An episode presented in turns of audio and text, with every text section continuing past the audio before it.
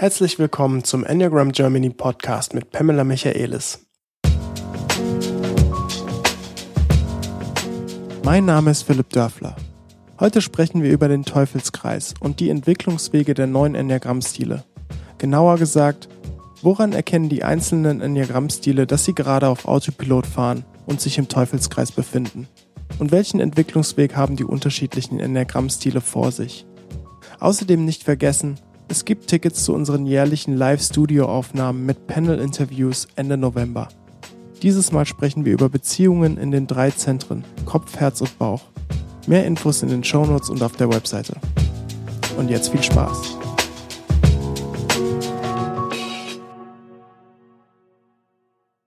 Moin Pam. Hi Philipp. Ist gut, wieder hier zu sein. Ich freue mich auch sehr. Und ähm, wir haben auch ein tolles Thema. Mhm. Ein meiner Meinung nach sehr tolles Thema. Und es ist von dir sogar ähm, aufgrund einer Körperreaktion ja. ähm, entstanden, dass wir darüber sprechen wollen. Wir nennen das jetzt erstmal, äh, der Arbeitstitel ist Entwicklung bringt Freiheit. Genau.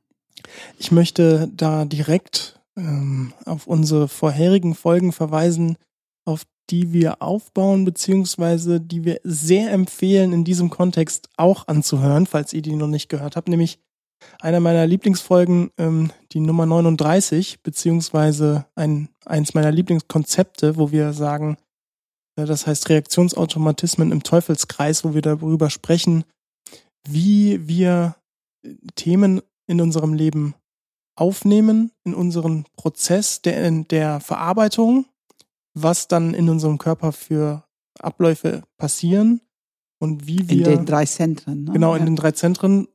Wir erleben etwas, es passiert eine Reaktion innerlich im Körper, die wir gar nicht steuern können. Und daraus entsteht eine, im schlimmsten Fall, eine Rumination, ein zwanghaftes Denken. Und im besten Fall kriegen wir es hin, aus diesem Teufelskreis auszusteigen. Genau. Darüber werden wir etwas ähm, Grundlage quasi äh, legen. Und ähm, auch ein Thema, das mit Freiheit sich beschäftigt, beziehungsweise mit Entwicklung, ist der Podcast Nummer 45, nämlich Offenheit ist Freiheit. Da haben wir allerdings eher die drei Zentren angeguckt. Und jetzt, wenn wir über Entwicklung ist Freiheit sprechen, wollen wir wirklich mal in die neuen Typen reingehen. Was braucht denn jeder Enneagramm-Stil als Entwicklungsweg, sowohl für sich selbst für seine eigene Entwicklung als auch in Beziehung. Und im Grunde würde ich gerne heute, wenn wir es schaffen, so, so ein oder zwei wichtige, konkrete Praxisschritte, die wir tun können, wenn wir es schaffen, aus diesem Teufelskreis auszusteigen, was dann? Was tun wir dann? Und genau da haben wir dann eine konkrete Praxis, die wir für uns machen können. Und ich glaube, das ist eine Praxis, die es braucht Zeit, es braucht Übung, bis wir es stabilisiert haben. Aber es, es ist, im Idealfall wird es so ein Automatismus. Wir erkennen den mhm. Teufelskreis, wir steigen aus und dann machen wir das oder das. Ich weiß nicht, sollen wir nochmal einen Satz zu diesem Teufelskreis sagen? Was passiert, dass dieser Teufelskreis anspringt? Mhm. Und was müsste passieren, damit ich diesem Teufelskreis entkomme? Einfach ja, weil ich, also ich wollte es in Verbindung mit dem inneren Beobachter bringen. Das ist ja für mich dieses, der muss so gut entwickelt sein, dass er erkennt, dass du machst gerade was sehr einzelhaft, zweihaft, dreihaft, vierhaft. Ähm, und ja, ich finde es gut. Also der Teufelskreis ähm, beschreibt, wie wenn etwas passiert, was unsere Knöpfe drückt. Dieses Knopfdruck, das ist, ist sofort eine, äh, es löst eine Abgleich im limbischen System aus ein Abgleich zwischen unserer Kurz-, Mittel-, Langzeiterinnerung, Speicher und das produziert ein Plus- oder Minus-Gefühl im Körper. Und diese Plus- oder Minus-Gefühl schüttet Botenstoffe im Blut aus. Und die Botenstoffe im Blut lösen eine bestimmte Reaktion. Und das wäre jetzt Verhalten, ob wir etwas sagen oder etwas tun oder etwas nicht sagen, nicht tun. Und die Botenstoffe im Blut fließen weiter und lösen was wir vielleicht als unser typisches Denkmuster oder zwanghaftes Denken ähm, benennen würden oder in, in Fall von dieses Studio, was du ähm, uns ähm, reingebracht hast, Philipp, ähm, dieses Studio, dann heißt es Rumination, also zwanghaftes mhm. Denken, immer wieder über dasselbe denken. Und das ist der Kreislauf, die es gilt zu durchbrechen. Und in diesem Podcast wollen wir schauen, auch natürlich kommt der innere Beobachter dazu. Das brauchen wir schon, um zu erkennen, dass wir in diesem Kreislauf drin sind. Und natürlich ist Grounding das erste Bitte, an dem wir denken. Sofort Grounding, Stopp. Und erstmal dich gut erden. Nichts sagen und tun, was der erste Impuls ist, sondern einen kleinen Moment anhalten. Und in dieser Zeit kannst du schon, dein innerer Beobachter ist eingeschaltet oder wird eingeschaltet. Und dann kannst du merken, was hättest du gerade gesagt, was hättest du getan. Und wir wollen eine Praxis anbieten, was du stattdessen machen kannst, was Richtung Entwicklung geht für dich und Richtung Öffnung der Struktur, Freiheit für dich und das Allerwichtigste, Richtung deine natürliche Kompetenz. Äh, du hast und du kannst viel mehr außerhalb der Struktur, mit Hilfe von allem, was die Struktur mit sich bringt an Erfahrung, aber außerhalb der Struktur hast du Freiheit, mehr Möglichkeiten. Okay. Und das ist ja sicherlich, wie diese Freiheit genutzt wird, beziehungsweise was ich dafür tun kann, ist ja für jeden Enneagrammstil unterschiedliche Themen. Diesmal machen wir keinen Hehl, kein, lang, kein langes Gerede, sondern wir gehen einfach mal direkt rein. Genau. Lass uns einfach mal den Kreis durchgehen und sagen, Enneagramm-Stil 1, also wo merke ich als Enneagramm-Stil 1, ich bin gerade in diesem Teufelskreis? Wo merke ich, dass irgendwie ich bin, bin gefangen? Und was kann ich tun, um auszusteigen? Also als Einser ist es wichtig, dieses, dieser Aspekt kritische Strenge. Es ist ein körperlicher Zustand. Wir können merken, wenn die Struktur anfängt, sich zu verschließen, streng zu werden, kritisch zu werden, dann ist es ganz wichtig, dich zu erden. Das Ziel muss Herzzentrum sein. Ähm, in der Strenge wird die Bauchenergie verboten, unterdrückt. Auch die Intelligenz und Information damit. Und wenn wir Richtung Herzzentrum gehen und da hinein uns entspannen mit Mitgefühl für uns, eine Akzeptanz, bitte sofort eine Akzeptanz. Ich bin eine Eins, das gehört zu meiner Struktur, es ist okay. Und ich habe es jetzt bemerkt. Ich muss nicht tun und sagen, was diese Strenge in mir auslösen würde. Ich kann mit dieses Mitgefühl für mich haben, hineinatmen auch dieses Gefühl, was ist im Körper, es wird größer. Man wird wahrscheinlich auch langsam merken, dass ein bisschen Wut da ist, weil das gehört einfach dazu bei dieser Strenge und diese kritische Haltung. Merke ich ein bisschen Wut im Körper und ich fange an, das Raum zu geben, es hochzuatmen. Also ich befreunde mich. Ich befreunde mich mit meiner eigenen innere Strenge und Wut. Ähm, und dadurch, dass ich es akzeptiere, annehme und es mich ausdehnen lässt innen, es gibt mir mehr Raum, dann wird alles weicher. Und wenn ich ein paar Minuten oder es muss nicht lange sein, zwei Minuten, das für mich mache als eins, ohne was zu sagen oder zu tun, ich mache es erstmal nur für mich, dann kann ich gucken. Vielleicht möchte ich immer noch etwas sagen zu meinem Mann oder Team oder Kollegen, wer auch immer. Es wird weicher, es wird adäquater. Es wird meistens auch leichter zu hören für den anderen. Aber vielleicht merke ich auch, was viele Einzel mir berichten. Es ist nicht nötig. Es ist gut so, wie es ist. Das wäre jetzt ein Tick zu viel gewesen, wonach ich verlangt hätte gerade. Und das ist eine sehr gute Praxis für die Eins und im Grunde lernen die damit viel freundlicher mit sich umzugehen und viel toleranter mit sich umzugehen. Und dadurch, dass die lernen, so mit sich umzugehen, können die es viel leichter umsetzen in Beziehung zu anderen. Das heißt, wenn ich selbst oder auch andere einen Fehler machen, dann ist es nicht das Ende der Welt sozusagen. Genau, genau. Ich bin, ich weiß nicht, ob ich jetzt, ich greife jetzt vor, aber könnte nicht genau das, was du gerade gesagt hast, auch irgendwie für die vier gelten? Strenge, kritische, äh, mit sich selbst auseinandersetzen, ins Herzzentrum gehen, Wohlwollen, Anerkennung. Das sind ja eigentlich auch fast Blaupause für vier. Was ist der Unterschied? Absolut. Nein, ich will auch keinen großen. Also es ist natürlich die Linie zu eins da. Genau, das heißt, ja. natürlich ist es auch ein Entwicklungspunkt für vier. Und es ist auch eine gute Praxis für vier. Es ist eine gute Praxis für uns allen, wenn wir merken, dass wir urteilen. Nur die körperliche Erfahrung ist ein bisschen unterschiedlich je nach Enneagrammstil. Und was die Einser spezifisch merken können, ist genau diese verschlossene Strenge im Körper. Das ist ein Körpergefühl, was die lernen können zu erkennen und in der Praxis machen loszulassen. Bei vier ist es auch genauso eine gute Praxis, ein wichtiges Thema. Dennoch würde ich bei vier sagen, zu erkennen, dass ich gerade mich darauf konzentriere, auf etwas, was fehlt, und das loszulassen. Hm.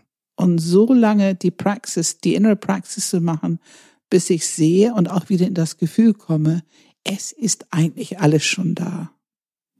Es ist genug da, ich habe genug. Und wenn ich dann noch etwas sage, vielleicht als Ergänzung, was noch sein könnte, dann kommt das nicht mehr als Unzufriedenheit raus. Die anderen fühlen sich nicht mehr kritisiert oder schuldig. Und dann hat die vier letzten Endes eine verträglichere Umgang mit sich, dann mit den anderen. Und mit Glück kommt diese Gabe der vier dann durch. Die sind tatsächlich kreativ. Die sehen tatsächlich, wie man das ergänzen könnte, wie es besser, interessanter sein könnte. Also wenn das so als Bereicherung angeboten wird, Bereicherung für die Situation, für die Arbeit, für, für das Essen, was auch immer, dann ist es natürlich sehr viel leichter verdaulicher auch für die anderen. Und das Grundprinzip ist wieder, wenn die vier ihre Unzufriedenheit mit sich, mit Mitgefühl, mit Akzeptanz, eine, eine wirklich eine liebevolle Anfreunden, ach guck mal, da ist das Thema schon wieder. Was ja eigentlich mich als vier aus die Zufriedenheit rauskippt, ganz schnell. Wenn ich so mit Praxis damit umgehe und innerlich hineinatme und Raum mache, Frieden mit mir innerlich schließe und zulasse, dass mein Herz mitredet, dass mein Bauchzentrum mitredet, dann ist die Art, wie ich etwas sage zu den anderen, ja, verträglicher, löst nicht so viel Unzufriedenheit. Ich drücke meine Unzufriedenheit nicht aus, weil ich es schon sozusagen ähm, akzeptiert und gelöst habe. Und wenn ich im Einklang mit mir bin, dann ist es viel verträglicher für die anderen, meine, meine kreativen Nuancen zu hören, zu akzeptieren. Und auch ergänzend dazu, wirklich in Handlung zu kommen. Ja, also die, genau. die Vierer haben ja die Tendenz, diese, diese Mangelwahrnehmung ähm, länger anzuschauen als notwendig. Ich habe es gerade heute in einem, mhm. in einem Workshop erlebt. Da mhm. ging es wieder darum, was sie eigentlich, also diese vier in dem Fall eine Frau, was sie doch gerne eigentlich machen würde. Und eigentlich weiß sie auch, was sie machen würde. Da waren natürlich viele Worte dafür, warum es dann doch vielleicht nicht so perfekt ist. Aber die Hand wirklich zu handeln, ne, das ist ja, was die Vierer oft dann vermeiden. Ja, und sachlich zu handeln, anstatt ein Beziehungsthema draus zu machen. Genau das ist der Entwicklungsfeld. Da ist so viel Freiheit drin. Wenn die vier mit ihrer Kreativität, ihrer Sensibilität als ein Angebot für die Sache, für das System, für das Projekt, für, für die Sache, ähm, das so selber erlebt und auch anbietet und kein Beziehungsthema draus macht. Sie will die anderen nicht verwickeln, nicht abwerten, nicht kritisieren, nicht für sich Anerkennung bekommen wollen, sondern einfach, ich gebe etwas, weil es durch mich, als ein Teil mein, weil es durch ein Teil meiner Kompetenz ist. Das hm. ist was, hm. es hat was Sauberes. Es hat was Freies. Das ist ein echtes Angebot. Okay, ja, das ähm, hoffentlich unterscheidet auch eins und vier, weil die Unterscheidung ist wichtig, finde ich, ähm, zu verstehen, weil beide sind kritisch. Beide sind streng mit sich selbst. Ja. Die zwei, Pam, da weißt du natürlich am besten, was. Ja, also ähm, diese Themen der zwei, die gut zu verdauen erstmal, ist wichtig. Und aber dann zu anders, merken. Sorry, wenn ich kurz, aber die Frage nochmal konkret, wann weißt du, dass du im Teufelskreis steckst? Weil das wollen wir jetzt ein bisschen konsistent durch alle fragen. Also ich merke es, wenn ich anfange, mich kleiner zu fühlen.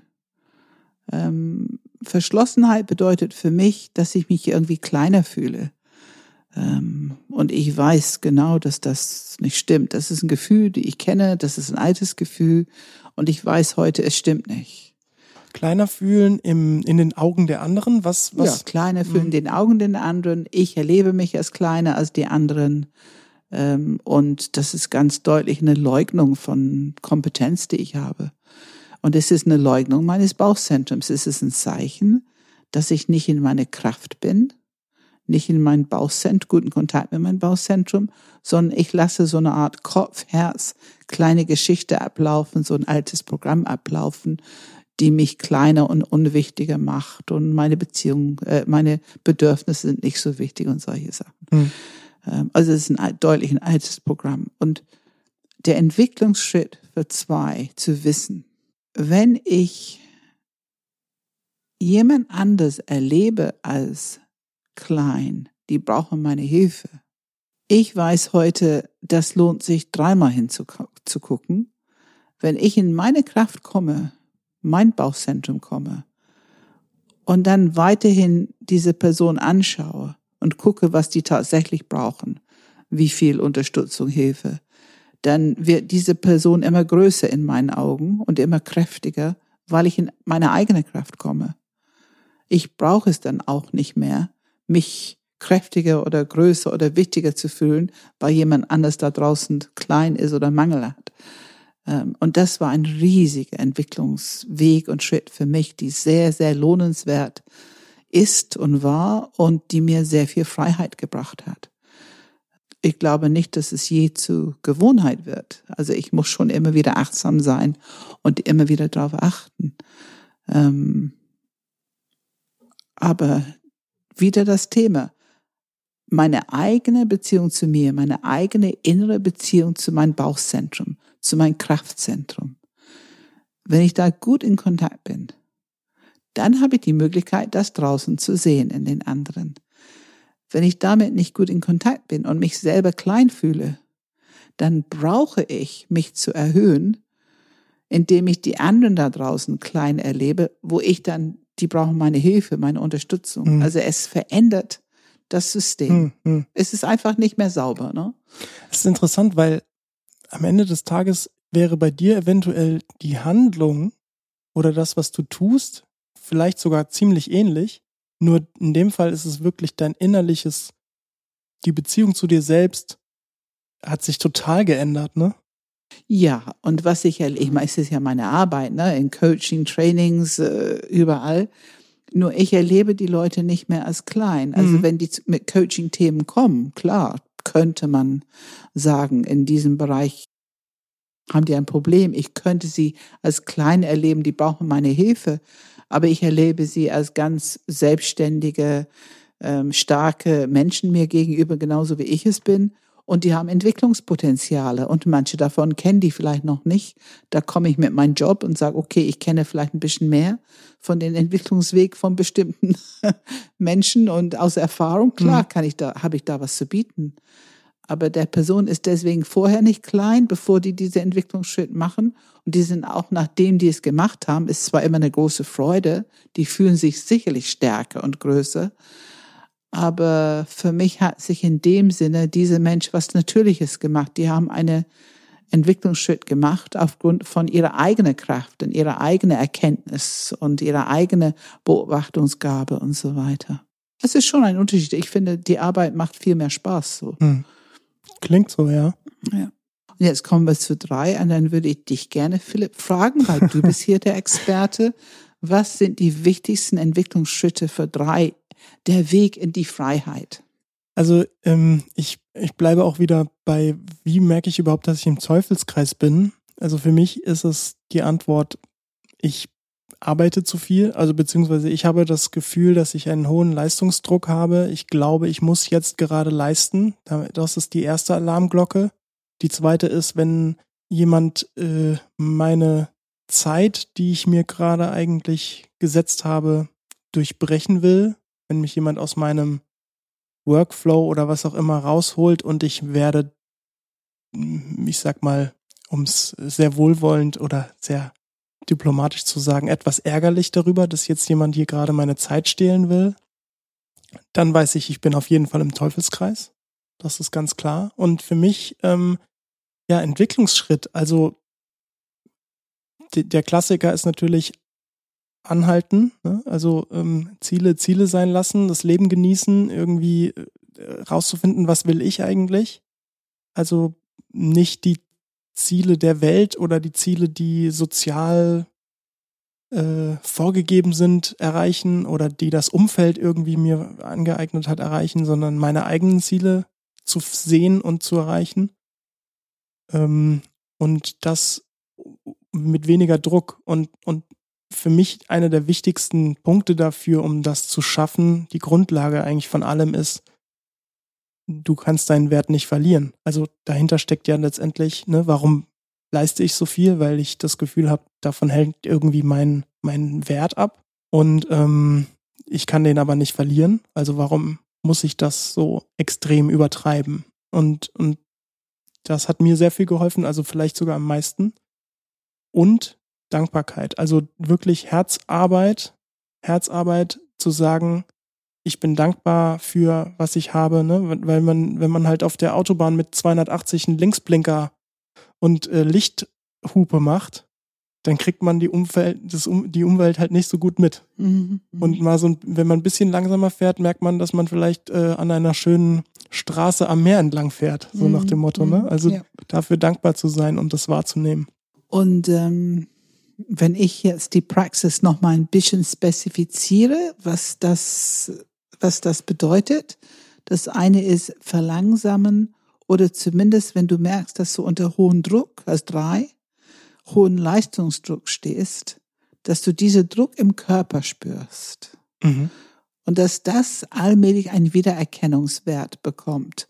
Dein innerer Beobachter merkt, ah, da ist es, das ist ja mein Leistungsdruck. Das ist ein natürliches Phänomen der drei und wieder in diesem Herzen und akzeptieren und Wohlwollen für dich und Mitgefühl für dich, nicht urteilen, sondern beste Freunde werden mit diesem Leistungsdruck. Es gehört zu dir.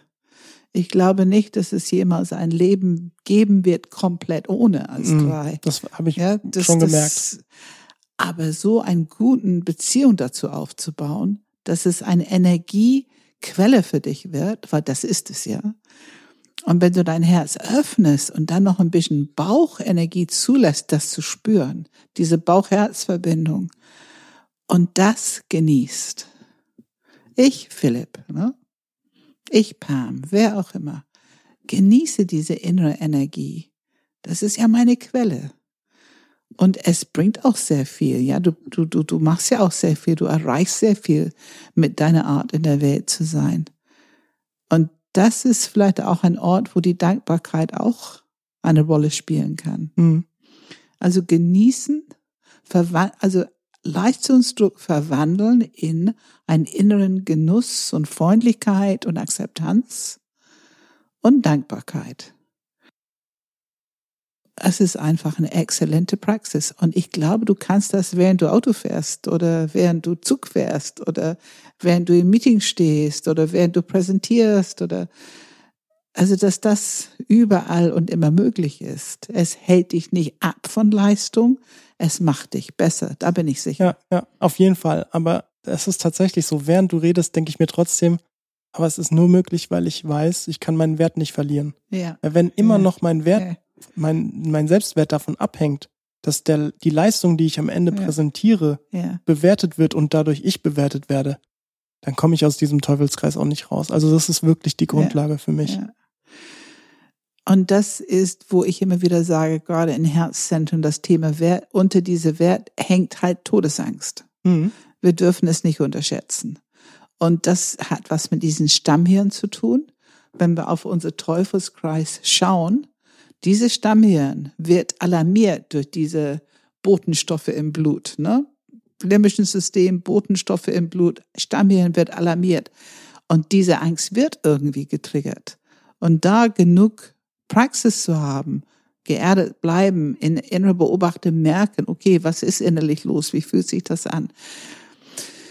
Was macht es dir heute möglich? Ich nehme an, es war schwierig am Anfang. Auch wenn du den Satz gewusst hast, ich kann meinen Wert nicht verlieren. Das heißt im Grunde, die Angst hat keine Grundlage. Mhm. Genau. War das genug? Oder gibt es noch etwas, was es für dich stabilisiert hat? Also ich muss sagen, für mich ja.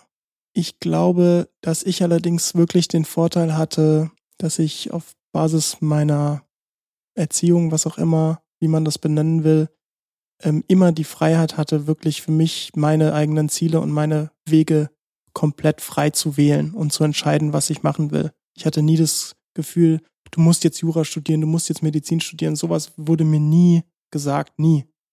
Und daher war ich schon in dem Fall relativ gut bei mir, nur der Leistungsdruck war immer noch und ist immer noch hoch. Aber jetzt kann ich damit einfach umgehen und weiß, was ich tun kann. Aber ich kann mir vorstellen, dass bei anderen Dreiern, die, ne, ich gehöre immer wieder zu Donald Trump, aber ich meine, dieser Mann, da ist nicht nur Leistungsdruck, da ist also dieser Selbstwert, dieser, dieser Satz, ich kann meinen Wert nicht verlieren, bis du da erstmal bei Donald Trump hinkommen würdest, brauchst du wahrscheinlich schon 20 Coaching-Sessions, damit du überhaupt das Prinzip von Selbstwert bei ihm irgendwie im Kopf etablieren kannst. Er würde wahrscheinlich sofort antworten. Ich habe genug Selbstwert. Genau. Ich Klar. hab's. Ich hab, mir haben ja auch nichts. Dreier erstmal auf dem Blatt. ja, ja, ja. Also ja, ich- ja, ja. Das Selbstbewusstsein, wenn man eine Drei so auf den ersten Blick sieht, ist, es strotzt nur so von Selbstbewusstsein. Ne? Ja, ja. Ja, ist ganz witzig. Dennoch, wir sprechen hier, hier über einen Weg in der Freiheit und wir sprechen hier über den Weg, deine natürliche Kompetenz, was durch dich leben will. Darüber sprechen wir hier. Mhm. Das zu befreien, den Weg zu befreien, dass es raus kann. Und das muss auch ein kleines bisschen attraktiv sein für eine Drei, zu hören, oh, das, was ich so ohnehin schon ganz gut kann, ich kann noch mehr, ich kann noch besser. Mhm. Total. Ne? Ich finde es total motivierend. Ja, ja, ja. Ja. ja, schön. Aber lass uns, äh, ich glaube nicht, dass wir zu viel drei äh, machen. Ähm, lass uns mal weitergehen ins Kopfzentrum. Die fünf. Was ist der Teufelskreis und wie Ja. steigt man aus? Ja, ja. Bei der fünf ist der Teufelskreis hat ganz viel mit Autonomie zu tun. Das System hat Angst, Autonomie zu verlieren. Auch nicht der kleinste Tropfen. Das wollen die nicht. Die wollen auf keinen Fall irgendwas abgeben. Und dadurch verschließt sich dieses System so schnell und dann sind die nicht mehr erreichbar für andere. Andere, die mit fünf zu tun haben, wissen, wenn die sprechen mit einer fünf, der im Rückzug ist und die Fünfe können körperlich noch präsent sein, da sein, im Meeting, wo auch immer. Und die, die öfter mit zusammenarbeiten oder zusammenleben, wissen ganz genau, jetzt bist du nicht mehr erreichbar für mich. Und ich habe bis jetzt keine Möglichkeit gefunden. Ähm, ich äh, muss mir die Zähne an dir ausbeißen. Ich weiß, ich kann dich nicht erreichen. Und das stimmt auch, weil wenn das System so verschlossen ist, dann, ähm, dann wird die fünf, ist die fünf nicht erreichbar. Und wenn die das merken können, und das braucht eine sehr hohe Selbstbeobachtungsgabe. Ne? Der innere Beobachter äh, muss schon ein bisschen Training haben. Und ich glaube, wichtig, wollen die das? Oh ja, das habe ich mir nämlich auch gerade gedacht. Ja, wollen die das? Also diese Wille, Ich will erleben, wie es ist, offener zu sein, freier zu sein. Was bringt mir das überhaupt, ne? So diese. Also dieses Autonomie ist, berührt natürlich auf Angst. Das muss man klar und deutlich sagen. Das heißt, die brauchen Sicherheit. Und natürlich spreche ich hier über Herzzentrum, wobei ich weiß, dass es eine sehr viel schwierige Aufgabe ist für eine Fünf, Zeit zu nehmen in dieses Gefühl von Kontraktion, was die haben körperlich, diese, diese Geiz, das ist ein Gefühl von absoluter Kontraktion im Körper. Spannung, Kontraktion im Körper. Wenn die es erkennen können, wenn die sich gut erden und wenn die im Herzzentrum hineinatmen, wenn die das erinnern können, im Herzzentrum hineinzuatmen, Mitgefühl für sich selber, Wohlwollen für sich selber. Es gehört zu fünf, es ist okay. Alle fünf machen das. Es ist ein Schutzmechanismus. Die Angst darunter ist vielleicht genauso wenig begründet wie die Angst vor Wertverlust im Herzzentrum. Hm. Ähm, das ist wichtig zu verstehen. Die Fünfer müssen verstehen, dass die können ihre Autonomie nicht verlieren, indem die zum Beispiel im Gespräch bleiben, in Kommunikation, in Beziehung bleiben. Ähm, die verlieren es nicht, weil die haben immer noch ein Bauchzentrum, die sie gut vertreten können. Ähm, aber dann wäre es die Bewegung von einer absolute Kontraktion ohne Worte in eine offene, wohlwollende Beziehungshaltung, wo die dann auch etwas aussprechen können. Die können immer noch sagen, ich möchte etwas, ich möchte etwas nicht, aber die könnten zumindest noch offen sein für das, was von außen gesagt wird. Das ist ein sehr, sehr guter Entwicklungsschritt. Es ist ein herausfordernder erstmal. Und die meisten Firmen berichten, wie schwierig die es finden, überhaupt dieses Konzept Herzzentrum. Es dauert, bis die wissen, dass es wirklich da ist. Aber dieses Konzept, dass die da bewusst und mit eigenen Willen dahingehen können. Und wie gesagt, die müssen hoch motiviert sein, was habe ich davon? Genau, das, die, die Frage wollte ich jetzt nämlich gerade auch stellen, weil äh, ich beobachte, dass gerade 5, 6, 7 Kopfbereich äh, ähm, diese Frage des Warums besonders gerne beantwortet haben wollen. Warum sollte ich das denn tun als 5? Also, was bringt mir das denn? Weil ich bin ja gerade, ich bin jetzt ein bisschen pauschal und platt, aber bin ja gerade total genervt von der anderen Person, die da gerade mir irgendwas erzählen will, worüber sie eh keine Ahnung hat. Ich weiß es doch eh. Ähm, warum sollte ich das jetzt überhaupt tun? Ja. Zu wissen, erstens, dass das Gefühl, mehr zu wissen als andere, es stimmt einfach nicht immer. Das ist, es stimmt oft, aber nicht immer. Manchmal ist es trügerisch. Aber in Beziehung, wenn ich mich komplett verschließe, dann kann ich keine Information mehr aufnehmen. Und dann fehlt mir Information. Und da ich ja verstehen will und genug Information haben will, die einzige Möglichkeit zu bekommen, in Beziehung mehr Informationen zu bekommen, ist, indem ich mich aufmache. Es gibt keine andere Möglichkeit. Hm. Ich kann versuchen, es mir zu denken, aber es klappt nicht. Ähm, und wenn eine fünf überhaupt diese Überlegung hat, ähm, dass die vielleicht doch lernen könnten, aufzumachen in Beziehung, um in Dialog zu bleiben.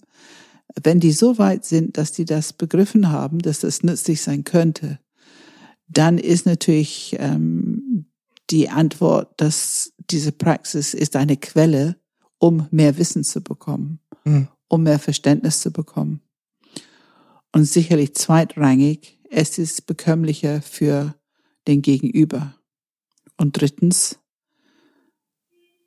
es löst ein Teufelskreis auf, weil die, die etwas von einer Firma wollen, wenn die mit dir arbeiten oder in Beziehung sind, leben, die entwickeln immer mehr Möglichkeiten, dran zu bleiben und weiterhin furchtbar lästig zu sein weil die noch keine andere Möglichkeit gefunden haben, mit die fünf umzugehen. Und es ist auch sehr viel Freiheit für die fünf und für die andere Person, ähm, der oder die andere Person, wenn die die Information haben. Zum Beispiel eine Fünf kann sagen, in diese komplette Ruckzugszustand, gib mir bitte zehn Minuten, dann komme ich auf dich zu oder komm nochmal auf mich zu in zehn Minuten ähm, und dann können wir drüber reden. Im Moment geht es gerade nicht. Wenn eine Fünf schafft, diese Worte zu sagen, es ist ein Beziehungsangebot, der andere fühlt sich gehört, verstanden. Und Fünf hat trotzdem jetzt ein bisschen Zeit, so ein bisschen innere Praxis zu machen, sich zu erden und diese doch sehr starke Kontraktion etwas zu lockern. Hm. Es ist so, dass diese innere Kontraktion ist auch Gewalt. Es ist Gewalt an sich. Ähm, es tut die fünf, es gibt vier Schutz, das zweifelsohne, aber es tut nicht wirklich gut. Und je mehr eine fünf lernt, diese innere Kontraktion zu erkennen und durch Körperpraxis geerdet sein, im Herz atmen loszulassen, umso mehr gibt es Raum, in Beziehung mit einer anderen zu sein. Und das reduziert die Wirkung, dass der andere wütend wird, weil die nicht gehört werden und keinen Weg finden, gehört zu werden. Also da baut sich dann draußen Wut auf und diese Wut wird sofort wieder ähm, weniger, es wird entspannt, wenn die fünf kommunizieren kann. Im Moment nicht, aber komm doch bitte in zehn Minuten. Ähm, dann, dann können wir drüber reden. Ähm, also indem die fünf sich innerlich entspannt und Erlaubnis gibt, den Rückzug für sich zu haben, weil es kommuniziert hat. Diese Entspannung spürt auch den Gegenüber. Also hm. es tut beiden gut. Hm. Ich hatte, ähm, da fällt mir auch äh, in Ergänzung dazu ein, unser Fünfer im Panel in dem YouTube-Video hat auch gesagt, ähm, er äh, hat sich früher oft als Hackeklotz gesehen, ne? Mhm, so dieses. Genau. Und jetzt äh, dadurch, dass dass man sich öffnet, äh, wird das Leben plötzlich bunt. Ne? So glaube ich, ist es nicht mehr grau, sondern es ist irgendwie bunt. Bunte. Ja. Genau.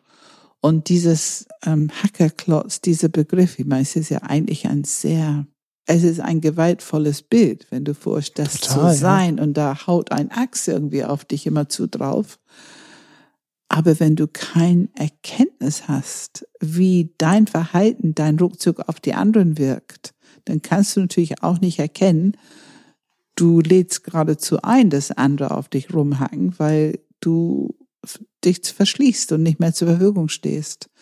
Und manches Mal muss man halt mal was erledigen oder verstehen, fragen, irgendein Gespräch haben, um überhaupt weiterarbeiten zu können oder weiter irgendwas machen zu können.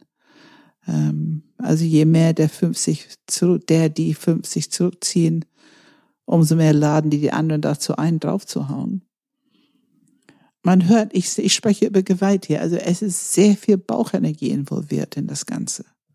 Eine Angst ist eine sehr starke Energie und es, je stärker die Angst, die Angst, umso mehr Schutz braucht es und umso stärker ist diese Kontraktion. Kontrahiert, ich lass nichts ran, ich gebe nichts her.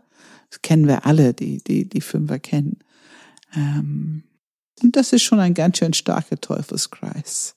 Es braucht auch viel Geduld von außen um aktiv damit umzugehen. Und sehr lohnenswert.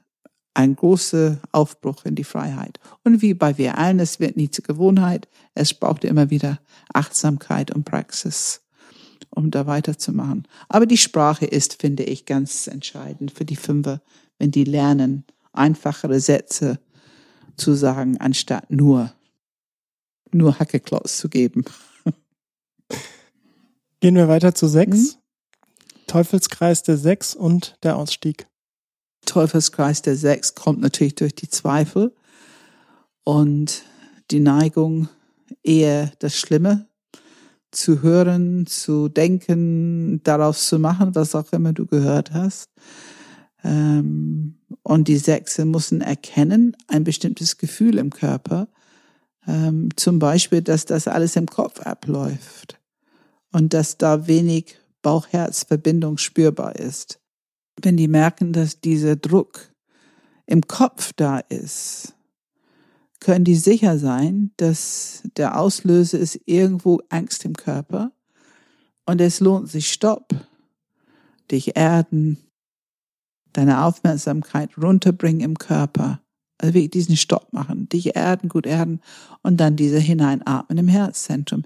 Du merkst, ich sage fast bei jedem, oder ich glaube bei jedem, Atmung im Herzzentrum mhm. ist eine, es ist, es bringt Erlösung von dieser Kontraktion, von dieser starke Kontraktion. Das Verschlossensein braucht Herzzentrum, um wieder in die Öffnung zu kommen.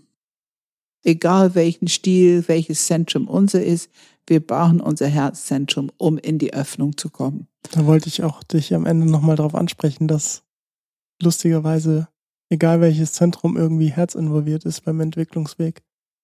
Okay, aber sorry. Ich würde auch sagen, dass alle drei Zentren involviert sind, aber der Schlüssel, diese Schlüssel, was anderes denken oder sagen oder tun zu können, wir brauchen den Schlüssel, um diese Kontraktion zu öffnen. Das ist die Richtung Freiheit.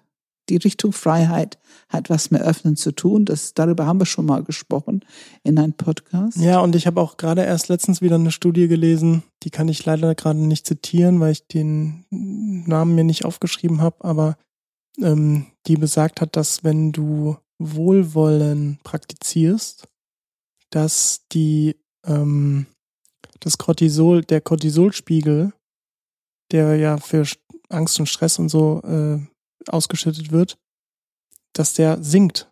Und die, die, die Endorphine beziehungsweise andere Hormone, die eher positiv belegt sind, dass die steigen, sobald du Wohlwollen genau. annimmst. So, ja.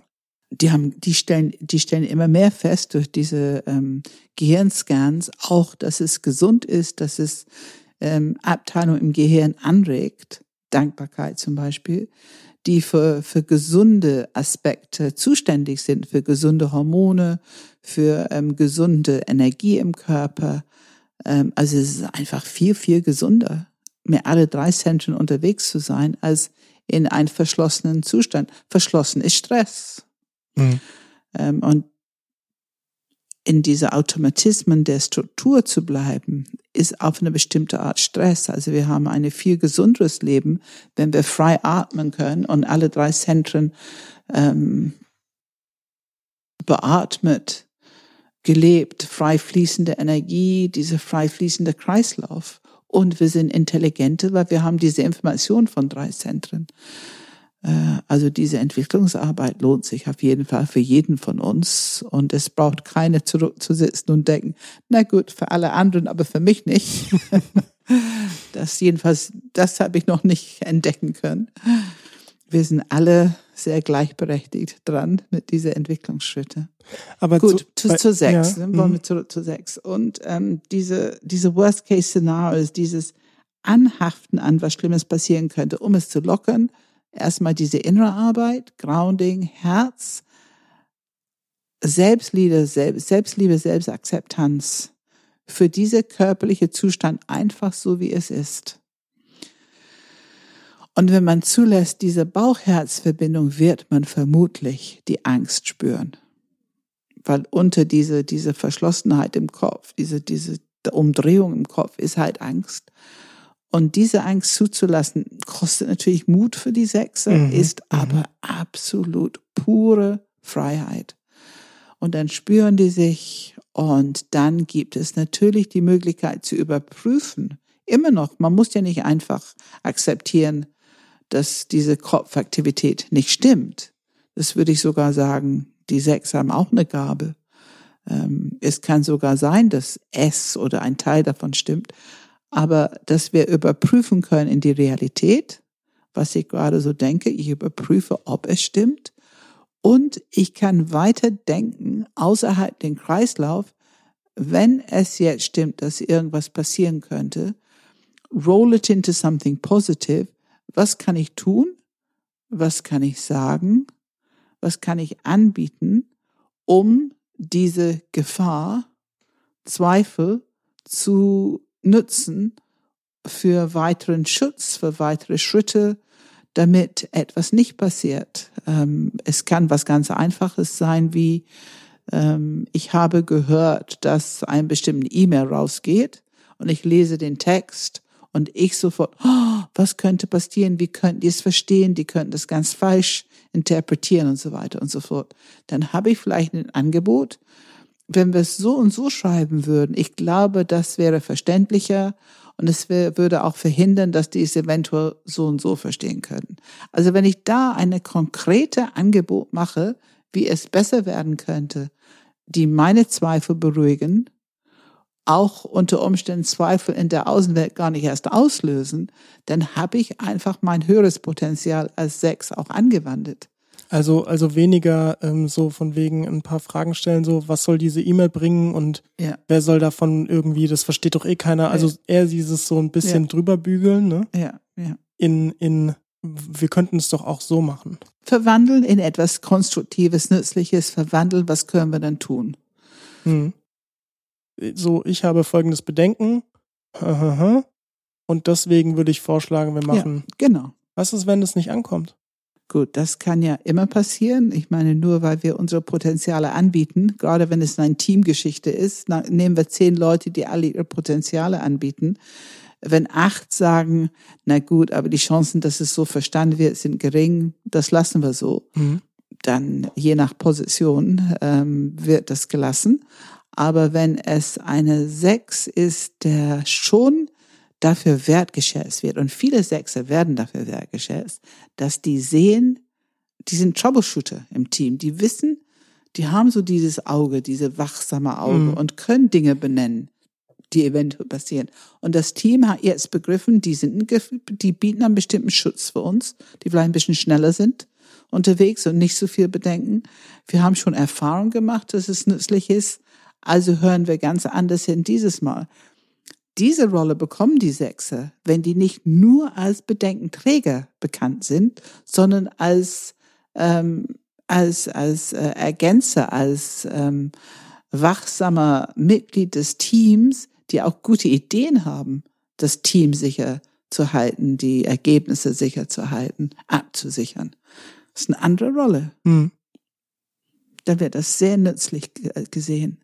Was ist, wenn, sorry, letzte Frage zu sechs, äh, dann gehen wir weiter, aber was ist, wenn ich, ich, ich habe ein Bedenken und ähm, das Bedenken wird nicht großartig gehört und jetzt mache ich aber die Praxis, ich äh, Wohlwollen, Akzeptanz, also das, das was du alles gerade gesagt hast, ähm, und äh, gleiche Realitätscheck, ne, ich gleiche mhm. ab und dann tritt es plötzlich trotzdem ein. Werde ich dann nicht nur noch mehr bestätigt darin, ja, aber nächstes Mal machst du das bloß nicht mehr mit diesem Akzeptanz und Wohlwollen oder. Gut, also grundsätzlich sprechen wir hier über eine Praxis, die ähm, deine höhere Potenziale ans Licht bringt, also zur Verfügung stellt für dich und für die anderen. Ich meine, das ist ja für uns allen so, wenn wir diese Schritte tun. Und das musste den größeren Erfahrung ausmachen. Aber natürlich gibt es das, dass genau das eintritt, was ich befürchtet habe. Mhm, genau. Und ich glaube, gerade die Sechse würden das öfter so erleben. Ähm, und dennoch, ähm, es ist vielleicht ein Grund, wenn man es vorher gut gesagt hat. Es ist vielleicht genau das, was deine Position im Team aufbaut, je nachdem, wie du jetzt reagierst. Wenn du freundlich, vielleicht mal ein bisschen lachen, ich habe es gesagt, und mehr nicht, dann kann es sein, dass es deine Kredenzen aufbaut, dass das Team allmählich merkt, wow, das lohnt sich richtig dahin zu hören. Wenn du allerdings sickig reagierst oder nicht so adäquat reagierst, dann wird es deine Position nicht stärken. Mhm. Aber das ist, was ich meine. Sechse sind gut für solche Themen. Ich kenne viele Führungskräfte, die ihre Sechse fragen zu bestimmten Themen, wenn die etwas absichern wollen, wenn die wirklich alles überlegen wollen, was könnte passieren, bevor irgendeine Entscheidung getroffen wird oder so, die fragen unheimlich gerne ihre Sechse, weil die genau wissen, die haben diesen Blick und mhm. es ist nützlich fürs Team. Und das müsste die Position der Sechs sein. Mhm. Das ist die gute Position. Okay, gehen wir zu sieben. Teufelskreis der sieben und was passiert beim Ausstieg? Wenn die Siebener merken, diese Körperspannung, nennen wir das ein Adrenalin, Es kann auch sich wie Faszination sich anfühlen. Es kann sich wie eine bestimmte Verbissenheit sich anfühlen. Es ist ein Körpergefühl, wo man merkt, das ist triebhaft. Da ist diese Unersättlichkeit im Gange. Wenn die das merken, dann bitte Stopp, Erden. Was werde ich jetzt sagen? Im Herz atmen. ähm, dass die erstmal für sich diese Akzeptanz haben, ein Mitgefühl. Okay, meine Struktur ist jetzt ganz schön im Gange. Ich stopp erstmal. Und diese Richtung Nüchternheit ist einfach diese Stopp. Dabei bleiben. Einfach sich spüren, hineinatmen, ein bisschen Bauchherz zulassen an, an Verbindung und was die vielleicht merken in, mit diesem Trieb ist viele Ideen oder eine gewisse Lang Langeweile im Körper für das, was die gerade machen. Die brauchen dringend was Neues. Ähm, und diese Sprunghaftigkeit, was Neues zu finden, damit die ja nicht in dieses Gefühl von Langeweile bleiben müssen oder das irgendwie akzeptieren müssen die werden solche Themen merken, wenn die anhalten. Und die sind nicht besonders körperlich, nicht besonders angenehm zu spüren. Mhm. Und auch die Sieben braucht die Erkenntnis und ein bisschen Erfahrung, es lohnt sich. Also Nüchternheit lohnt sich. Warum lohnt sich? Lohnt es sich? Wollte ich gerade fragen. Weil die berichten alle durch die Bank, wenn die diese Arbeit machen, das Leben bekommt eine Tiefe, das Leben wird reichhaltiger in Erfahrung. Ähm, die kommen rein mit dem Fuß ins Wasser, anstatt nur auf der Oberfläche rumzulaufen. Das merken die, dass Leben eine neue Qualität bekommt. Und in meiner Erfahrung bis jetzt mögen die das gerne. Hm. Also das ist für die neue Erfahrung. Die bekommen eine neue Erfahrung mit dem Leben. Was mit wird, sich und mit dem Leben. Was wird aus ihren Projekten und Plänen und Ideen? Wie, wie verändern die sich, wenn Nüchternheit mit dabei ist, wenn, wenn sie stehen bleiben? Also die Projekte und Ideen werden vielleicht etwas besser sortiert, dass die Projekte, die richtig und wichtig sind für sich oder fürs Team, äh, dass die da mehr Energie für haben und auch tiefer und mehr Aspekte berücksichtigen können, auch oft was es für sich bedeutet und was es für die anderen Menschen bedeutet. Die haben mehr Möglichkeiten, die Beziehung zu pflegen innerhalb des Projekts oder innerhalb der Familie. Ähm, also viel mehr Nuancen, was übrigens auch wieder Quellen von neuen Erfahrungen sind für die. Und es werden natürlich nicht so viele. Die werden eher ein Gefühl bekommen, wann ist es genug.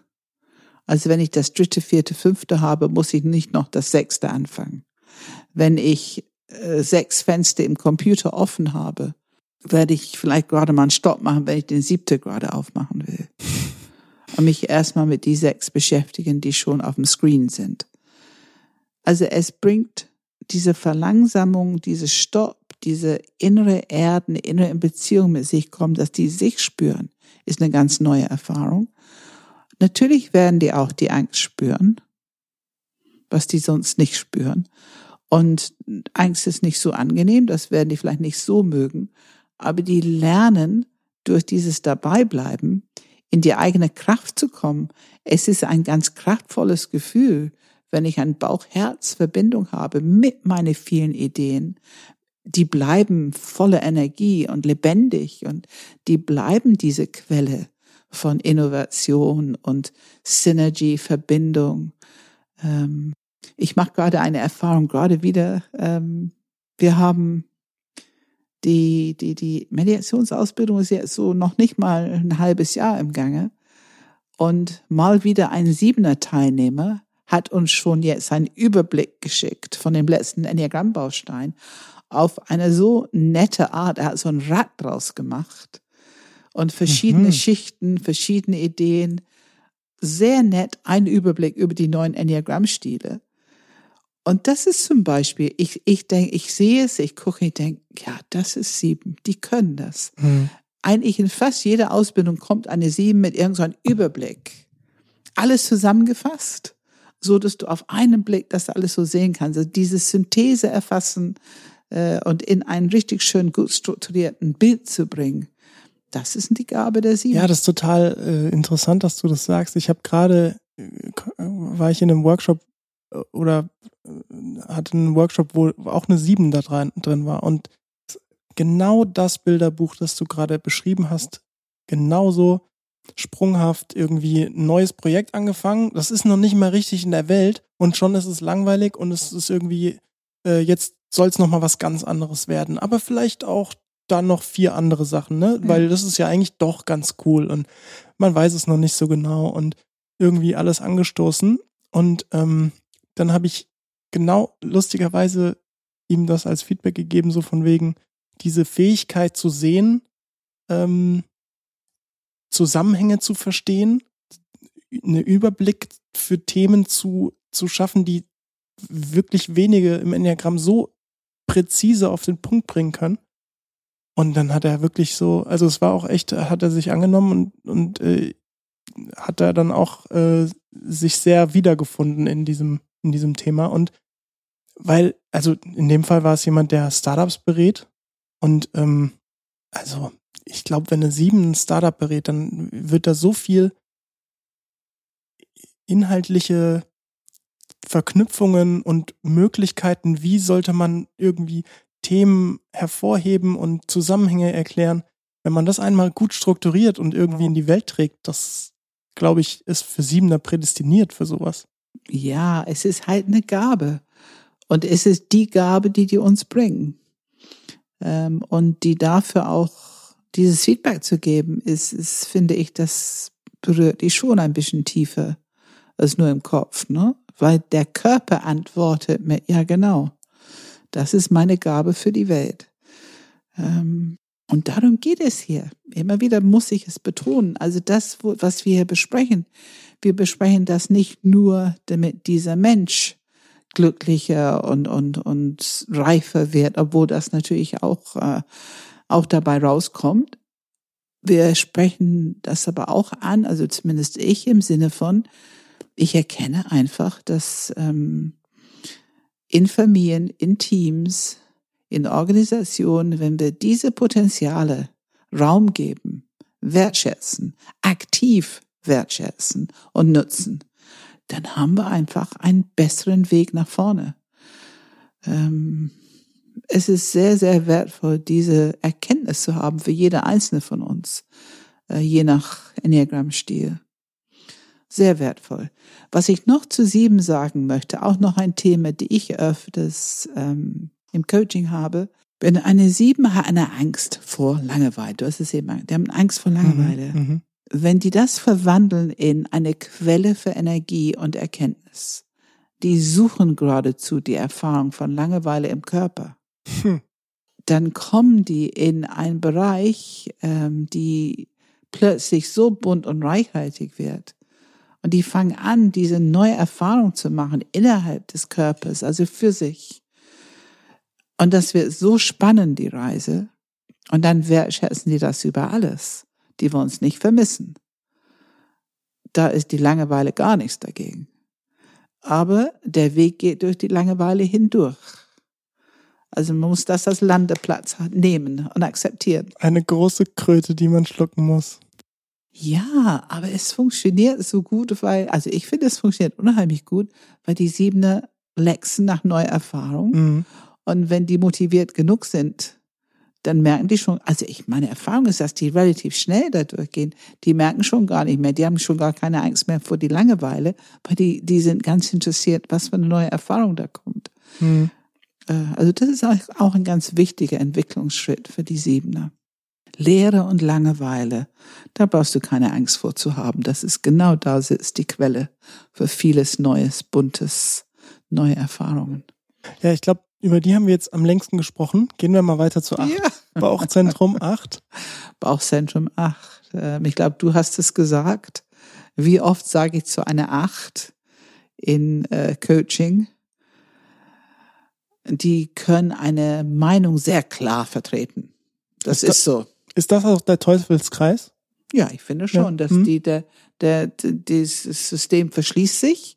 Und wenn jemand weiterhin so furchtbar lästig von außen Fragen stellt oder irgendeine Nuance, eine Information geben will, was dazugehört vielleicht zu die Situation, dann können die Achter entweder ganz ruhig werden, sie verschließen sich innerlich.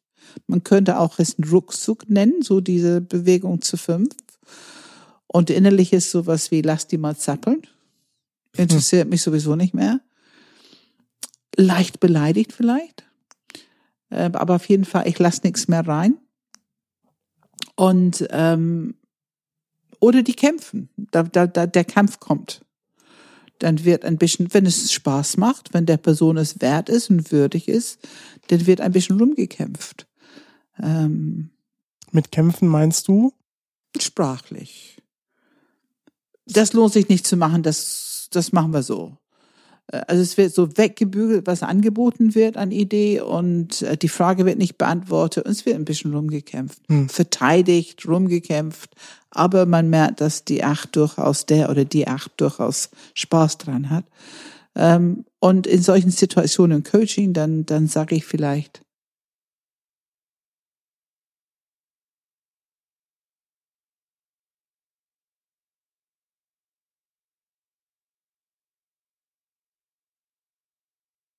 was denkst du, wie es für der andere ist? Die haben jetzt dreimal versucht, dir was zu sagen und sind noch nicht gehört worden. Und wenn man es schafft, dass die Achte anhält und das die Frage ernst nimmt und anfängt ein bisschen zu reflektieren, wie wäre es für dich, wenn du immer so gegen eine Mauer prallst? Hm. ähm, wenn die schaffen zu merken, oh, vielleicht doch nicht so günstig für die Beziehung, vielleicht doch nicht so günstig für diese Person, dann berührt es die im Herzen. Achte sind ganz schnell berührt, wenn die denken, dass die zu viel für jemand anders ist oder dass die jemand anders übergebügelt wollen. Das wollen die nicht. Nicht jedenfalls in den meisten Situationen nicht. In normale, durchschnittliche Situationen wollen die das nicht. Das ist auch mit der Grund, warum die schweigen. Weil die haben eigentlich ein bisschen Angst vor ihrer großen Energie. Was könnte passieren, wenn ich jetzt richtig austeilen würde? Das wollen die nicht. Die wollen diesen Konflikt nicht auslösen oder diese Unruhe nicht auslösen. Also achte erstmal, anhalten, bisschen atmen, natürlich im Herz, mit sich ein bisschen in Kontakt gehen und dann zulassen, dass die wahrnehmen, wie ist es für die andere Person. Und es ist wieder das Thema, erst wenn die ein bisschen in Herzkontakt mit sich selber kommen, das zulassen, können die überhaupt wahrnehmen, was eine andere Person da draußen, Hm. wie die Wirkung der Acht ist, diese große Energie, wie die Wirkung ist auf der andere. Also, das ist ein Thema, dieses Anhalten. Ein ganz konkrete Praxis für Acht, was wir oft anbieten, ist, Stopp, erde dich, spür diese Energie im Körper, deine Big Energie, bevor es rausgeht. Hab sowas wie zwei innere Hände, die es zurückhalten im Körper. Halt die Energie bei dir, innerhalb des Körpers. Das ist schwierig für eine Acht. Ne, weil diese große Energie will raus. Es drängt nach draußen. Und wenn du es hier drin hältst mit den zwei Händen, dann kann es aufsteigen. Dann kann es das Herz berühren. Und da ist es natürlich bedrohlich. Es könnte sich ja was öffnen. Hm. Dann könnte etwas wehtun. Aber wenn die sich erlauben, dass es das Herz berührt, dass die sich tangiert werden von was von außen kommt oder von ihrer eigenen Energie, ähm, dann äh, öffnet sich das System.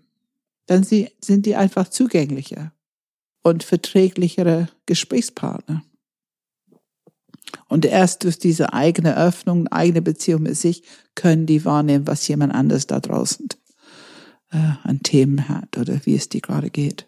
Wir sprechen auch immer wieder über die richtige Dosierung der Energie. Wird das dann besser? Also wird eine, ich sag mal, die Meinung, die die Acht hat, die die Acht vertritt, dass es jetzt so machen wir's Mhm.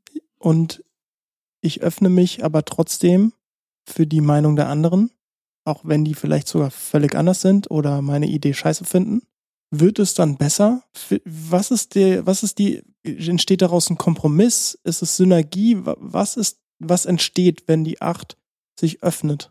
Das ist eine sehr gute Frage, Philipp, weil Was ich beobachte ist, dass es entweder oder. Entweder die Acht kämpft ihre Meinung durch und hört nicht auf die Meinung der anderen, oder die, die Meinung der anderen kommt, die verschließen sich, sagen und tun vielleicht nichts, und ihre wertvollen Beitrag wird gar nicht mehr hm. ähm, integriert. Das finde ich fehlerhaft. Das erlebe ich als keine gute Entwicklung. Es ist die, die gute Entwicklung für die Acht ist klar zu sein, was ihre, ihr Beitrag ist, was ihre Wahrheit ist und Raum zu machen, dass die anderen mit auf den Tisch können, dass die mit integriert werden können, aber nicht ihr eigenen Beitrag zu verwerfen in dem Moment. Es ist nicht entweder machen wir das, was ich will oder was du willst. Das ist dieses Schwarz-Weiß-Denken, was einfach zu rigide ist. Aber es ist nicht leicht für acht, die Nuancen zuzulassen. Ich behaupte, in den meisten Fällen haben die eh einen ziemlich guten Beitrag, meistens. Mhm. Und es lohnt sich, entweder ein paar Fragen noch zuzulassen, noch ein bisschen was zu überlegen und dadurch vielleicht ein paar Tick Nuancen anders etwas zu machen, ergänzend. Das lohnt sich. Oder aber einfach die Angebote von außen nochmal zu gucken, wie passt es zu, was ich gesagt habe, dann könnten wir das, dann könnten wir vielleicht, gut, wir wollen ein Meeting einberufen mit die drei Leute. Ich glaube, es ist besser, erstmal die Buchhaltung zu fragen oder die Market zu fragen und diese Informationen zu sammeln, was jemand anders vielleicht vorgeschlagen hat, bevor wir dieses Meeting haben. Das wäre zum Beispiel Integration, um dennoch dieses Meeting Strukturmeeting, was wichtig ist, dennoch zu organisieren und zu halten. Okay. Kommen wir zum letzten Punkt. Typ 9. Was ist der Teufelskreis und wie komme ich raus? Oh, der Teufelskreis bei neun ist, die landen mit diesem Glaubenssatz, ich bin nicht wichtig, meine Meinung ist nicht wichtig, es ist nicht so wichtig, dass ich es sage, es ist nicht so wichtig, dass ich es tue, es ist nicht so wichtig, dass ich mich gut vertrete, dass ich Position vertrete. Ähm, und im schlimmsten Fall ist einfach eine absolute Sturheit der, das Resultat von diesem Teufelskreis. Aber alles zielt drauf in Teufelskreis, dass die Neuen sich nicht vertritt. Man auch in Sturheit vertrittst du dich nicht wirklich aktiv und sprachlich.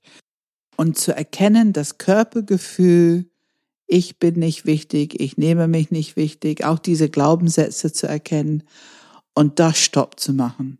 Das stimmt einfach nicht. Natürlich bist du wichtig. Jeder Mensch ist wichtig mit seinem Beitrag das ist nicht unbedingt gesagt, dass es immer in jeder Situation ähm, seinen Platz hat. Manches ist tatsächlich wichtiger als andere. Das ist nicht so leicht für Neuner zu erkennen, aber es ist wichtig zu wissen, dass es nicht stimmt, dass die nicht wichtig sind.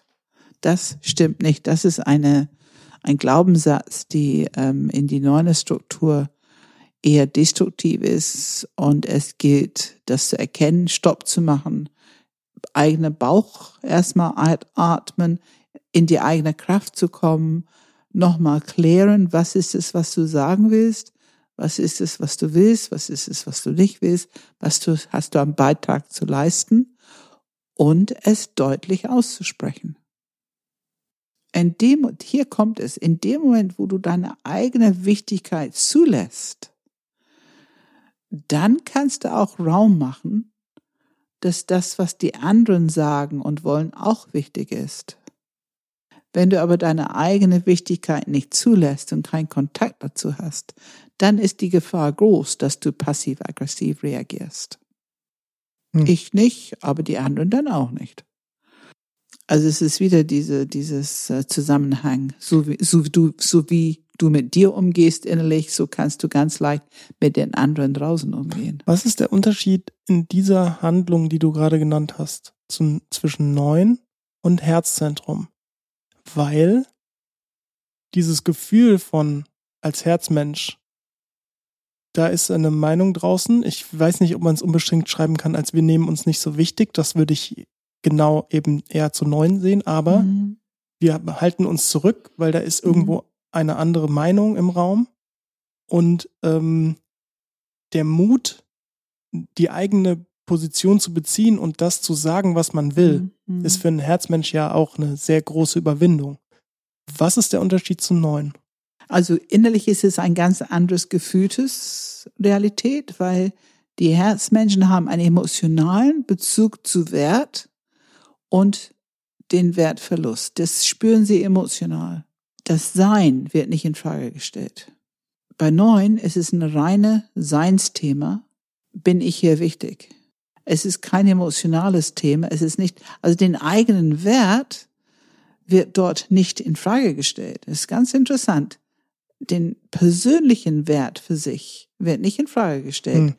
Die Wichtigkeit im System, im, in der Gruppe, äh, in der Familie, die Wichtigkeit im Vergleich zu den anderen ist das Thema. Mein Sein, wie wichtig bin ich hier? Die Dazugehörigkeit, der Platz. Dazugehörigkeit, Position, ähm, Wichtigkeit meiner Meinung, mein Hinzutun, Hm. meine Ideen für Struktur, mein Handelsimpulse. Das wird in Frage gestellt. Ja, das kann ich als drei auf jeden Fall sagen. Ich glaube schon, dass meine Meinung wichtig ist. Mhm. Das kann ich schon sagen. Mhm. Aber ich würde mich eher zurückhalten aus Angst vor dem Beziehungskonflikt, Mhm. der ja auch wieder ein neuner Thema ist, ne? Beziehungs, also sagt man zumindest, Harmonie ist dann wiederum, das ist echt so eine Nuance, ne? Beziehungskonflikt und so. Es ist tatsächlich ein relativ großer Unterschied, aber es ist sehr, sehr schwer zu beschreiben. Ja, ja. durch diese Erfahrung und die körperliche Erfahrung und die Beschreibung davon habe ich über die Jahre schon gelernt und begriffen, dass es sehr, sehr unterschiedlich ist. Weil die Neuner haben da kein Beziehungsthema mit sich. Die sind in Ordnung, die Welt ist in Ordnung. Aber in dieser Situation ist meine Wichtigkeit nicht gegeben. Ähm, und es ist kein Beziehungsthema kein Beziehungsthema. Es ist ein komme ich hier vor Thema. Mhm. Habe ich hier eine Position Thema? Hat mein Sein Platz hier mit den anderen? Das ist das eigentliche Thema. Was, ich weiß nicht, ob die Frage unfair ist. Das wirst du mir sicherlich gleich sonst äh, links und rechts einen Watschen geben. Aber ähm, man sagt ja Neunern oft nach, dass sie nicht die allerschnellsten sind. Ist das so? Also, dass sie in der Geschwindigkeit zumindest nicht die allerschnellsten sind, wenn sie arbeiten oder solche Dinge. Ist das wahr? Also auf jeden Fall sprachlich. Die sind Sprachlich, nicht die, ah ja, die, sind nicht die Hm. schnellsten in der Sprache. Das auf jeden Fall. Verändert sich das, wenn man das Gefühl von Wichtigkeit in sich aufnimmt? Also ist dann die, die, die Möglichkeit, sich zu artikulieren und Sprache zu finden, besser? Also es wird besser, das auf jeden Fall, aber ich glaube, eine Neun wird niemals ähm, als schnell bezeichnet werden. Hm. Eine Neun wird niemals viele Worte nehmen, um zu sagen, was die sagen wollen. Weil dieses Rig um Worte ist überhaupt und per se eher problematisch. Wer es sehr gewohnt ist vom Beruf her, Trainer, Pastoren, ich denke an ein paar, die ich kenne, ähm, Coaches, ähm, die werden natürlich die Sprache zur Verfügung haben, die die tagtäglich brauchen. Aber es ist nicht so einfach für eine Neuen eine Frage über sich, äh, was die denken, was die wollen, was ihre Position, ihre Meinung ist. Das ist, glaube ich, immer ein kleines bisschen suchen. Ich finde, ich stelle mir gerade die Frage, was verändert sich wirklich? Also ich habe verstanden, bei jedem Typ irgendwie die Veränderung zu vorher, nachher, Teufelskreis, ohne Teufelskreis oder Freiheit, kann ich relativ klar benennen. Bei der neuen ist für mich, mh, verändert sich der innerliche Zugang zu sich selbst. Das auf jeden Fall. Was verändert sich sonst? Also in der Beziehung, wie ist die Veränderung wirklich konkret? Es verändert sich insofern, dass die mehr sind und mehr sein und mehr sich selber sind, mehr sich gut vertreten können und dadurch insgesamt Lebendigkeit erhöht sich. Mhm. Mhm. Es ist eine Art Gesamtlebendigkeit, die sich da ähm, entwickelt. Mhm. Die haben mehr zu sagen. Eigentlich genau das, was sie ja in ihrer tiefsten Enneagramm-Stilstruktur sogar ja wollen. Dieses Lebendigkeit gemeinsam, also es ist, es schafft ja quasi Harmonie. Ja, und die Neune sind, da haben diese Gabe. Ich meine, dass die nun diese Gabe für unbedingte Liebe haben, unbedingte Akzeptanz für Menschsein, das haben die einfach. Also ich kenne keinen anderen Enneagramm-Stil, die so unbedingt den Menschen so annimmt, einfach so wie die sind. Mhm. Unsere Bewertungssysteme mit Wichtigkeit und Geld und all diesen Sachen, die wir irgendwo haben, die meisten von uns, ähm, ich finde, die sind im Neuen ganz extrem reduziert. Natürlich haben sie die irgendwo, aber ganz extrem reduziert. Okay, ja, ich glaube, wir sind einmal durch. Was sagen wir abschließend dazu noch, Pam? Ich finde, wir, wir brauchen noch mal ein, eine Zusammenfassung. Vielleicht am besten wieder über die drei Zentren. Ich wollte noch mal kurz aufs Herz eingehen. Interessanterweise hast du ja genau darüber gesprochen. Wir haben es auch kurz als, als, äh, als Nebeninfo bei Typ 6 erwähnt, dass das Herzzentrum irgendwie bei allen ein sehr großer Bedeutung als Initialimpuls für die Entwicklung steht. Wie willst du die anderen zwei Zentren vielleicht nochmal mit reinbringen? Also um auf den Teufelskreis auszusteigen, brauchen wir Erdung. Das ist Körper. Wir brauchen diesen Aspekt innerer Beobachter, damit wir es überhaupt merken, um aussteigen zu wollen. Ist das Kopfzentrum? Das würde ich sagen. Es ist auf jeden Fall ein Aspekt von unserem Bewusstsein. Mhm. Mhm. Und wenn wir aussteigen, dann werden wir eine körperliche, ähm, energetische Erfahrung machen, die wir eigentlich nicht wollen. Ne? Innerhalb des Teufelskreises sind wir irgendwie sicher, laut Struktur. Wenn wir aussteigen, kostet das Mut, werden wir entweder Angst oder Wut oder eventuell diese, diese Wertthemen, Kompetenz, Inkompetenz spüren. Und da brauchen wir Herzzentrum. Wir brauchen die Akzeptanz, dass es so ist. Nicht Bewertung. Das würde im Kopf stattfinden. Mhm. Statt Bewertung, Herzzentrum, Bauch, Akzeptanz, dass es so ist, wie es gerade ist. Meine innere Spannung in der Form, wie es für mich passt. Eins, zwei, drei, vier, fünf, sechs, sieben, acht, neun. Das gehört zu mir. Das ist mein Indiz, dass ich gerade in Teufelskreis war zumindest. Und es ist auch meine Quelle für Energie und Entwicklung. Und diese Bauch-Herz, wenn die gut zusammenarbeiten, wenn die sein können, diese Lebendigkeit mit dieser Akzeptanz, und das kann fließen im Kopfzentrum, mein offenes Kopfzentrum, dann bekommen wir die höchste Intelligenz, die wir so zur Verfügung haben können. Also die drei Zentren sind gefragt für diesen Entwicklungsweg. Du hast jetzt gerade nochmal gesagt, die Bewertung würde im Kopf stattfinden. Ich habe von dir eigentlich immer wahrgenommen, Bewertung ist ein Herzthema das Vergleichen findet im Herz statt. Also das Vergleichen. Hm. Die schnelle Vergleichen findet im limbischen System statt.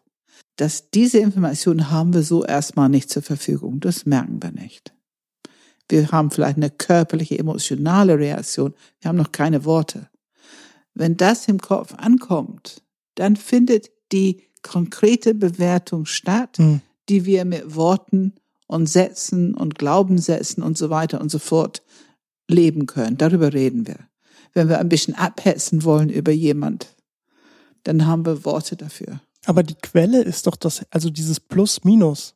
Die Quelle für die Bewertung und ja. dieses Abhetzen ist doch eigentlich das Herz, das die Verschlossene. Quelle im Sinne von Auslöser, ja, das findet im limbischen System statt. Aber das ja. findet auf einer biologischen Ebene, die uns nicht bewusst ist.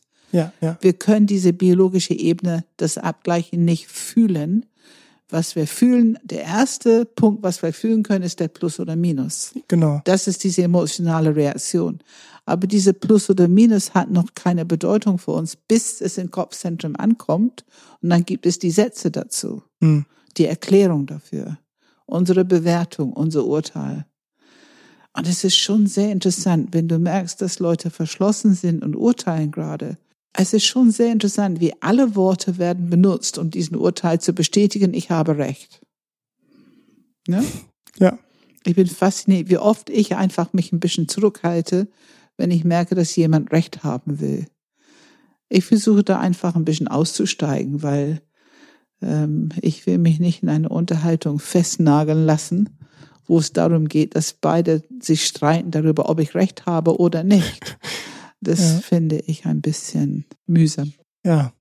Ähm, du weißt, ich könnte noch Stunden mit dir reden und das machen wir auch noch, aber äh, wir lassen es erstmal gut sein. Für heute ist es gut. Für heute. Ich, ja. Vielen Dank, Pam. Gerne, Philipp. Danke dir. Ja, wir wollen natürlich wie immer sehr gerne von euch hören. Wenn ihr Ergänzungen habt, wie ihr den Teufelskreis in eurem Enneagramm-Stil wahrnehmt und was ihr tun könnt, was euch geholfen hat, um Freiheit und Entwicklungswege zu finden, dann schreibt eine E-Mail an podcast at enneagramgermany.de, Enneagram mit einem M. Natürlich auch sonstige Fragen oder Anregungen oder äh, Wünsche. Auf YouTube gibt es nach wie vor spannende Videos, die ihr auf jeden Fall anschauen solltet, falls ihr es noch nicht kennt. Da kommen auch bald wieder neue. Das ist nämlich eine kleine Promo für unseren November-Workshop, der in, äh, mit ungefähr 50 Leuten im Gleis 7 in Hamburg stattfindet. Das ist ein kleines Studio, wo wir wieder neue YouTube-Videos aufnehmen werden. Wer da live dabei sein will, gerne Tickets auf der Webseite von Pam suchen und direkt kaufen. Ist da möglich. In den Show Notes gibt es heute nichts, aber eine kleine Beschreibung zumindest zur Folge. Ansonsten findet ihr den Podcast auf Apple Podcast bzw. iTunes, auf Spotify, YouTube, Google Podcast, Player FM, wo auch immer ihr das hören wollt, natürlich auch auf der Webseite. Wenn das euch gefällt, dann teilt ihn gerne mit der Welt. Das ist für uns sehr hilfreich und wir freuen uns darüber. Es gibt auch immer mal wieder Einführungen ins Enneagramm, die findet ihr auch auf der Webseite. Da gibt es Termine. Und ja, was steht an, Pam? Ja, ich glaube, das ist Zeit, mal wieder unsere neue Ausbildung anzusprechen. Also ähm, Ende des Jahres beginnt unsere Mediationsausbildung und im Januar beginnt die neue Coaching-Ausbildung und was jeweils über ein gutes Jahr läuft, mit einem Zertifikat endet. Und ähm, die Enneagramm-Ausbildung, nächste Gelegenheit einzusteigen, ist ähm, im Januar mit Subtypen. Ähm, und das läuft dann auch wieder übers, übers Jahr bis zum nächsten Januar. Okay. Dann bis zum nächsten Mal, Pam. Vielen Dank. Dankeschön. Danke. Tschüss.